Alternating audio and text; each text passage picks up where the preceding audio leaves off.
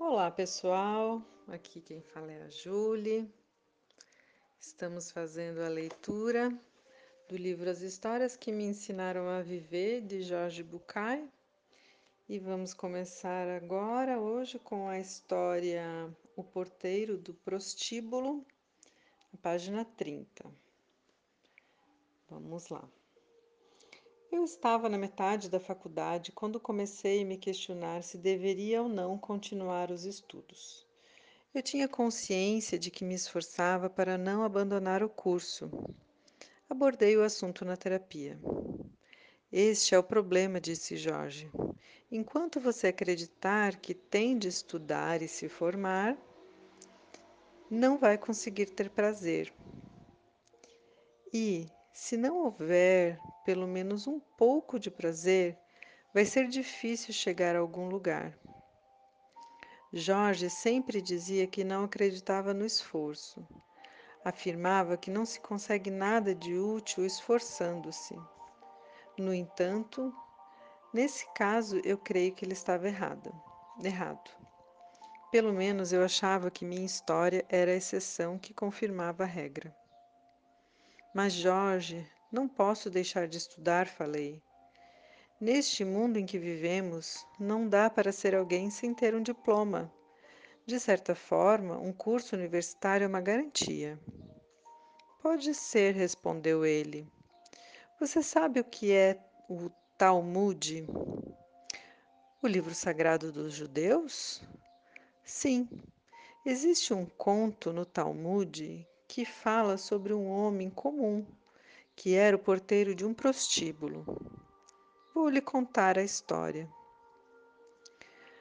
Não havia naquele povoado um trabalho mais mal visto e mal pago que o porteiro do prostíbulo. Mas aquele homem não poderia ter nenhum outro ofício. Além de nunca ter aprendido a ler ou a escrever, não sabia fazer mais nada. Na verdade, só tinha aquele emprego porque seu pai havia sido porteiro desse prostíbulo e antes dele, o pai de seu pai. Durante décadas, o prostíbulo passara de pai para filho e a portaria também. Um dia, o velho proprietário morreu e quem assumiu a administração foi jovem, um jovem inquieto, criativo e empreendedor que decidiu modernizar o negócio. Modificou os quartos e chamou os funcionários para dar novas instruções. Disse ao porteiro: A partir de hoje, o senhor, além de ficar na porta, deverá fazer uma planilha anotando quantas pessoas entram aqui todos os dias. Deverá perguntar a um em cada cinco frequentadores como foram atendidos e em que poderíamos melhorar. Uma vez por semana, o senhor me apresentará essa planilha com os comentários que considerar necessários. O homem estremeceu. Não lhe faltava disposição para o trabalho, mas havia um problema. Ficaria encantado em fazer isso, senhor, balbuciou, mas eu não sei ler nem escrever. Ah, que pena! Espero que o senhor compreenda, mas não posso lhe contratar outro funcionário para fazer estes serviços e nem posso esperar que o senhor aprenda a escrever. Portanto, mas o senhor não pode me demitir. Trabalhei aqui minha vida inteira e também meu pai e meu avô. O jovem não o deixou terminar. Veja bem, eu entendo, mas não posso fazer nada pelo senhor. É claro que vamos lhe pagar uma indenização, isto é, uma quantidade de dinheiro para sobreviver até que encontre outro trabalho. De qualquer modo, sinto muito. Boa sorte. E sem dizer mais nada, deu meia volta e foi embora. O homem sentiu que seu mundo desmoronava. Nunca imaginara ter que enfrentar uma situação dessas. Chegou em casa pela primeira vez desempregado. O que fazer? Lembrou-se de que às vezes no prostíbulo, quando uma cama ou pé de um armário quebrava, ele dava um jeito de fazer um conserto simples e provisório. Acho que essa poderia ser uma ocupação temporária até que alguém lhe oferecesse um emprego. Vasculhou a casa inteira em busca das ferramentas de que precisaria, mas só encontrou alguns pregos enferrujados e um alicate quebrado. Tinha que comprar uma caixa de ferramentas completa. Para isso, usaria uma parte do dinheiro que havia recebido. Estava na esquina de casa quando lembrou que em seu povoado não tinha nenhuma loja de ferramentas. Seria necessário ir até o povoado vizinho viajando dois dias no lombo do burro. E daí? Pensou e começou a viagem. Ao voltar, trazia uma bonita e bem equipada caixa de ferramentas. Mal havia tirado as botas quando bateram à porta. Era um vizinho. O senhor tem um martelo para me emprestar? Tenho sim. Acabei de comprá-lo, mas necessito dele para trabalhar porque perdi o emprego e. Bom, posso devolvê-lo amanhã bem cedo. Ah, está bem. Na manhã seguinte, conforme prometido, o vizinho bateu à porta. Escute, ainda preciso do martelo. Por que o senhor não vende ele para mim? Ah, não posso, preciso dele para trabalhar. Além disso, a loja de ferramentas fica dois dias de viagem daqui. Vamos fazer um trato, propôs o vizinho. Já que o senhor está sem trabalhar, eu lhe pago os dois dias de viagem mais o preço do martelo. O que acha? Isso significava ter um trabalho por quatro dias. Aceitou. Quando voltou, outro vizinho esperava na porta de casa. Olá, o senhor vendeu o martelo ao nosso amigo? Sim, eu preciso de umas ferramentas. Estou disposto a pagar-lhe os dois dias de ida e os dois dias de volta e uma pequena comissão por cada coisa. O senhor sabe, nem todo mundo pode dispor de quatro dias para fazer compras. O ex-porteiro abriu sua caixa de ferramentas e o vizinho escolheu uma pinça, uma chave de fenda, um martelo e um cinzel. Pagou e foi embora. Nem todo mundo pode dispor de quatro dias para fazer compras, recordava o homem. Se era realmente assim, muita gente podia precisar que ele viajasse para trazer ferramentas. Na vez seguinte, decidiu gastar um pouco do dinheiro da indenização e trazer mais algumas ferramentas, além das que haviam sido vendidas haviam sido vendidas. Assim poderia economizar tempo em viagens. A notícia espalhou-se pelo povoado. Uma vez por semana, o vendedor de, ferra de ferramentas viajava e comprava os objetos de que seus clientes necessitavam.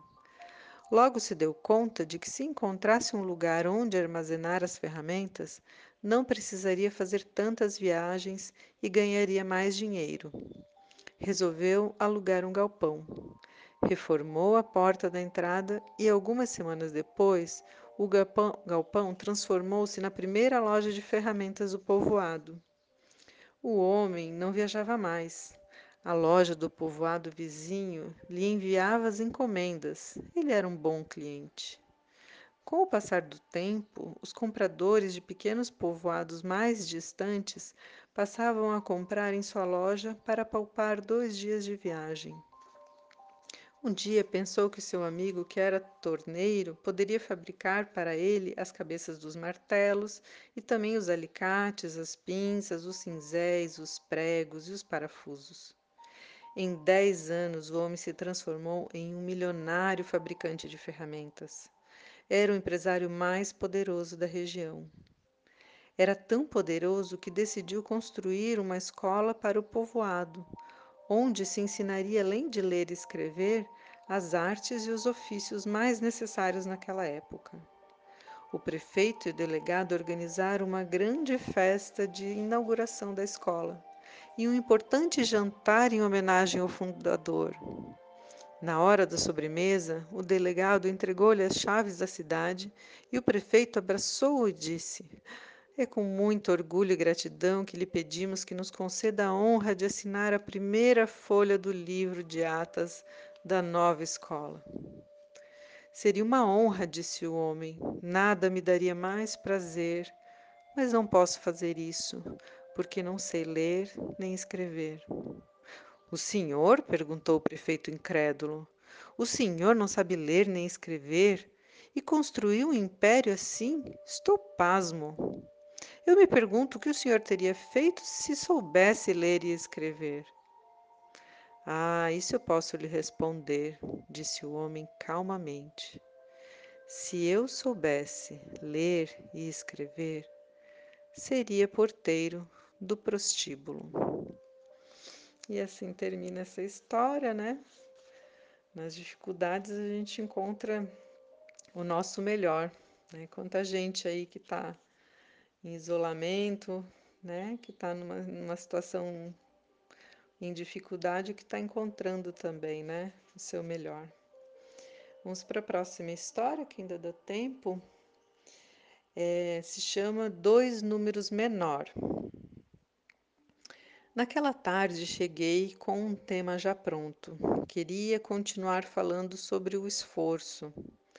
A conversa no consultório tinha parecido bastante razoável, mas na hora de colocar os ensinamentos em prática era impossível ser coerente.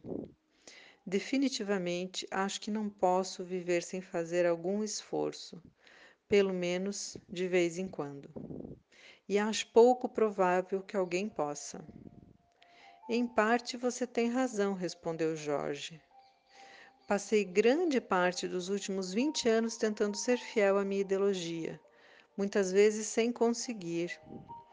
Creio que isso é o que acontece com todo mundo. A ideia de, do não esforço é um desafio, uma prática, uma disciplina. E, como tal, exige treinamento. No começo também me parecia impossível. O que pensariam de mim se eu não fosse a determinada reunião se não me mostrasse agradecido a um cara que eu considerava um idiota, se respondesse não a qualquer pedido que simplesmente não tivesse vontade de acatar, se me desse ao luxo de trabalhar quatro dias por semana renunciando a ganhar mais dinheiro, se resolvesse nunca mais fazer a barba. Ele fez uma pequena pausa. Uma vez que essa ideia do esforço necessário é uma invenção social que se baseia em uma ideologia. Desculpe. Uma vez escrevi que essa ideia do esforço necessário é uma invenção social que se baseia em uma ideologia muito severa a respeito do ser humano. Parece óbvio que o homem é confuso, mau, egoísta e relaxado. Deveria esforçar-se para melhorar. Mas será verdade que somos mesmo assim? Eu escutava fascinado, nem tanto pelo que Jorge dizia, mas pela minha própria ideia do que seria viver de forma descontraída, sem conflitos internos, tranquilo e sem pressa, sem jamais me perguntar o que estou fazendo aqui, por onde começar. Jorge, quase adivinhando meus pensamentos, explicou. Primeiro, antes de qualquer coisa, é preciso desativar uma armadilha que nos domina desde que éramos pequenos. É a ideia de que só tem valor aquilo que se consegue com esforço. Isso é besteira. Qualquer um pode perceber que é mentira. Mas essa mentalidade está tão entranhada em nossa cultura que acreditamos ser uma verdade inquestionável. Ele parou novamente, esperando que eu absorvesse suas palavras. Há alguns anos identifiquei uma síndrome clínica que, embora não esteja registrada nos tratados de medicina ou de psicologia, acomete a maioria das pessoas. Decidi chamá-la de Síndrome do Sapato dos no... Dois Números Menores. E você verá por quê. Certa manhã, um homem entrou numa loja de calçados e um vendedor amável foi a seu encontro. Pois não, senhor. Queria um par de sapatos pretos como aquele da vitrine. Pois não, senhor. Seu número deve ser 41, certo? Hum, quero 39, por favor. Desculpe-me, senhor. Trabalho nisso há 20 anos e posso afirmar que seu número é 41, talvez 40. Quero 39, por favor. O vendedor, entre resignado e surpreso, foi buscar um par de sapatos número 39, percebendo que o homem deveria estar comprando para outra pessoa. Senhor, aqui está. Por favor, me empreste o calçador.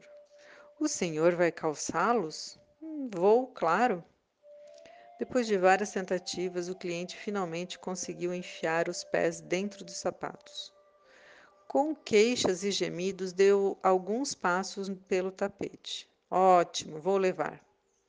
O vendedor sentiu os próprios pés doerem só de imaginar os dedos apertados dentro daquele sapato.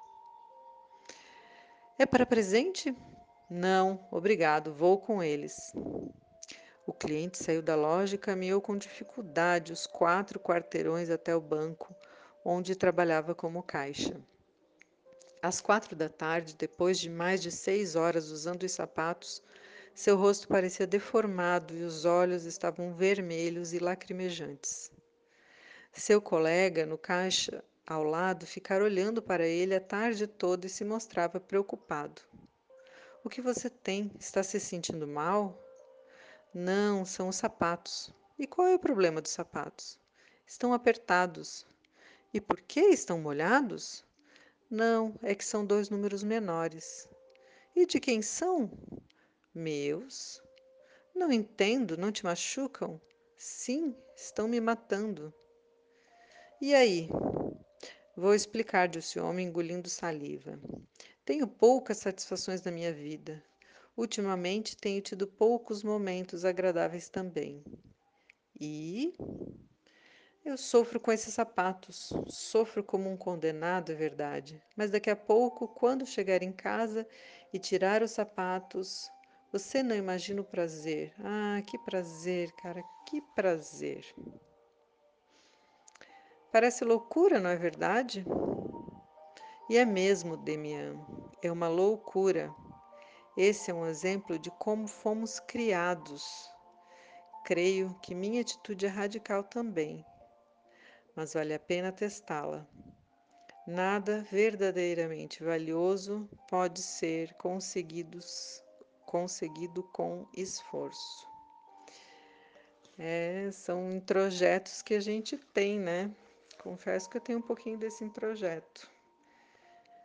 Mas muitas vezes a gente acaba então indo pelos caminhos, pelo que ele diz, né? Pelos caminhos mais difíceis, porque acha que tem que ser pelos caminhos difíceis. Então é isso, pessoal. Passamos os nossos 15 minutos. Espero que estejam gostando, que tenham ótimas reflexões e até a próxima história.